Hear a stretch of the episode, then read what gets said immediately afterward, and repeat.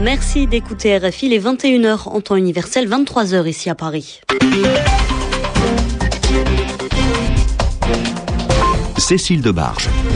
Bonsoir à tous et bienvenue dans cette nouvelle édition du journal en français facile, un journal présenté ce soir avec Elodie Largenton. Bonsoir Cécile, bonsoir à tous. À la une de l'actualité, le premier tour de l'élection présidentielle en France, le candidat socialiste François Hollande est en tête devant le président sortant Nicolas Sarkozy. La candidate du Front National Marine Le Pen est en troisième position. Pour ce scrutin, la participation a été importante, elle s'élève à un peu plus de 80%. Nous y reviendrons en détail dès le début de ce journal. Dans l'actualité internationale, la situation en Syrie, au moins 11 personnes ont été tuées dans les violences ce dimanche.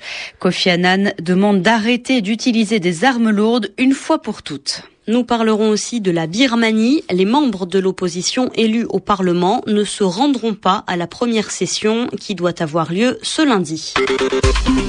Le journal en français facile. Pour commencer, le premier tour de l'élection présidentielle en France. Les résultats sont maintenant connus depuis trois heures. Il s'agit toujours de résultats partiels.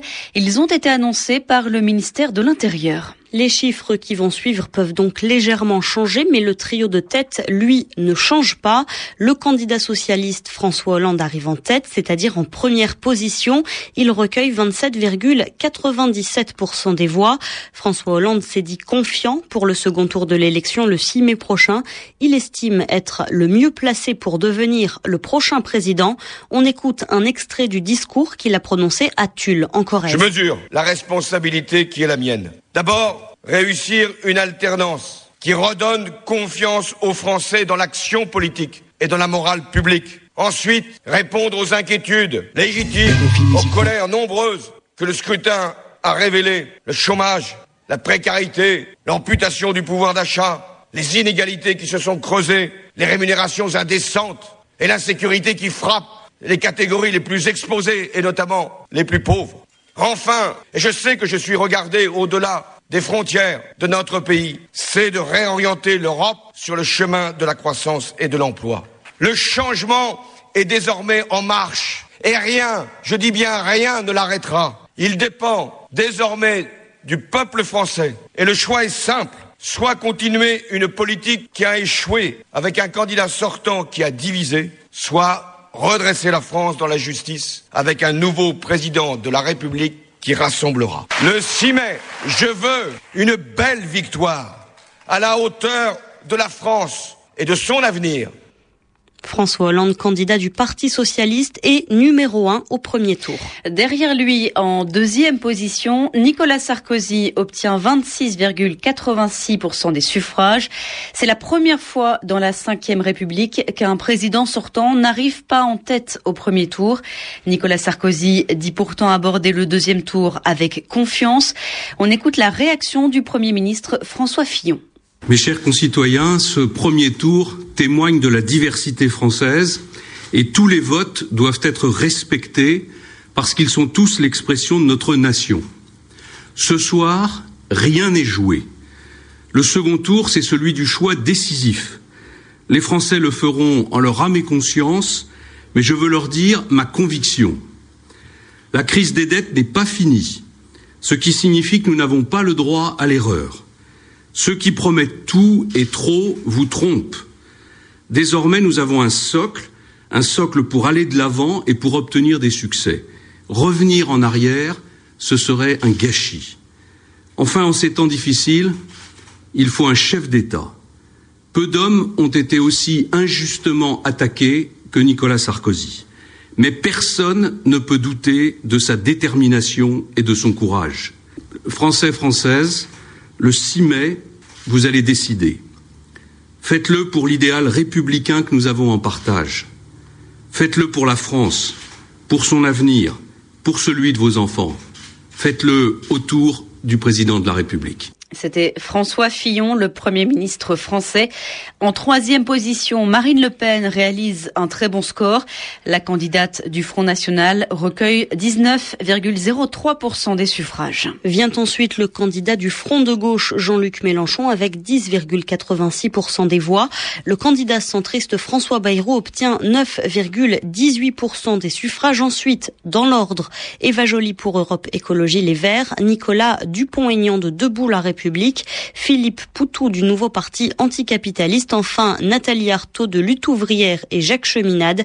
Le chiffre de la participation s'élève lui à près de 80%.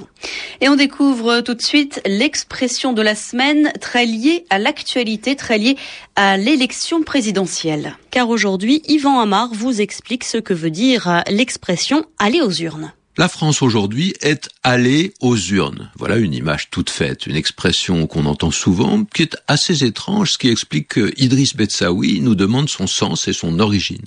Aller aux urnes, c'est simple, c'est voter. En France, aujourd'hui, on a voté pour l'élection présidentielle. Et aller aux urnes, c'est voter parce que l'urne est la boîte dans laquelle chaque électeur dépose son bulletin de vote, c'est-à-dire le papier sur lequel est inscrit le nom de la personne pour qui il vote. Au départ, une urne, ce n'est pas vraiment une boîte, c'est plutôt un vase assez grand pour contenir un liquide. Et puis, le mot s'est beaucoup employé à propos des bouteilles particulières où l'on peut recueillir les cendres des morts dont on a brûlé le corps. Et dans ces deux l'urne doit être hermétiquement fermée, c'est-à-dire tout à fait, complètement fermée. Et c'est peut-être pour ça que cette urne a fini par être employée pour désigner ces boîtes à bulletins qui servent lorsqu'il y a un vote. Et souvent on entend dire aux urnes, citoyens, une plaisanterie à partir d'un extrait de l'hymne national français, hein, la Marseillaise, dans lequel on chante aux armes citoyens. Donc on a changé cet appel à la guerre en un appel moins violent, un appel au vote. Et puis lorsqu'on dépouille, c'est-à-dire lorsqu'on vide les urnes et qu'on compte les bulletins de chaque candidat, on a ce qu'on appelle parfois le verdict des urnes, la sanction des urnes, c'est-à-dire que le vote fonctionne un peu comme un jugement, on sait qui les électeurs ont préféré. Dans l'actualité internationale, les violences continuent en Syrie. La décision des Nations Unies hier samedi de renforcer la mission d'observation ne semble pas changer la situation sur le terrain. Kofi Annan a déclaré qu'il faut arrêter une fois pour toutes d'utiliser des armes lourdes en Syrie. Les armes lourdes, ce sont par exemple des mitrailleuses, des grenades, des bombes ou des obus. Et ces armes sont toujours utilisées en Syrie.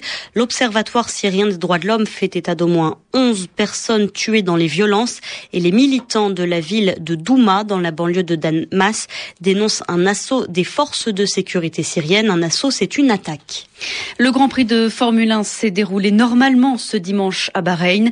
Pourtant, les opposants de ce royaume du Golfe ont multiplié les manifestations ces derniers jours. Dans la nuit de samedi à dimanche, des dizaines de manifestants ont fait face aux forces de sécurité. Cocktails Molotov et grenades lacrymogènes ont été échangés car les rassemblements de l'opposition ont été fortement réprimés.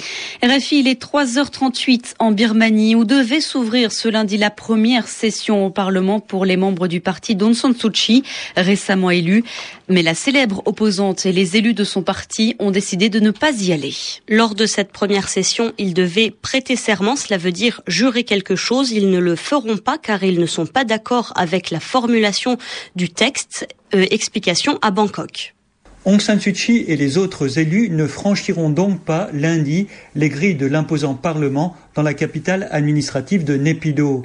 Ceci souhaitait que l'expression protéger la Constitution dans la prestation de serment soit remplacée par respecter la Constitution. La différence est importante aux yeux de la Ligue car elle a mené campagne sur une réforme de la Constitution mise en place par l'ancienne junte. Une réforme qui abolirait les 25% de sièges parlementaires accordés de droit aux militaires. Un compromis reste possible. Le président Thein n'a pas encore donné de réponse définitive à la requête, mais il est clair que cette première tension montre que la route de la démocratisation sera longue et semée d'embûches. Les dirigeants de la Ligue estiment qu'il s'agit pour eux de rester cohérents avec leurs principes. Ils avaient obtenu cette même modification syntaxique dans la loi sur l'enregistrement des partis politiques l'an dernier. Certains observateurs estiment toutefois que cette escarmouche porte sur une question de forme et fragilise le réformateur Sein vis-à-vis des durs du régime. Arnaud Libus, Bangkok, RFI. C'est la fin de ce journal en français facile à retrouver sur rfi.fr. 23h10 à Paris.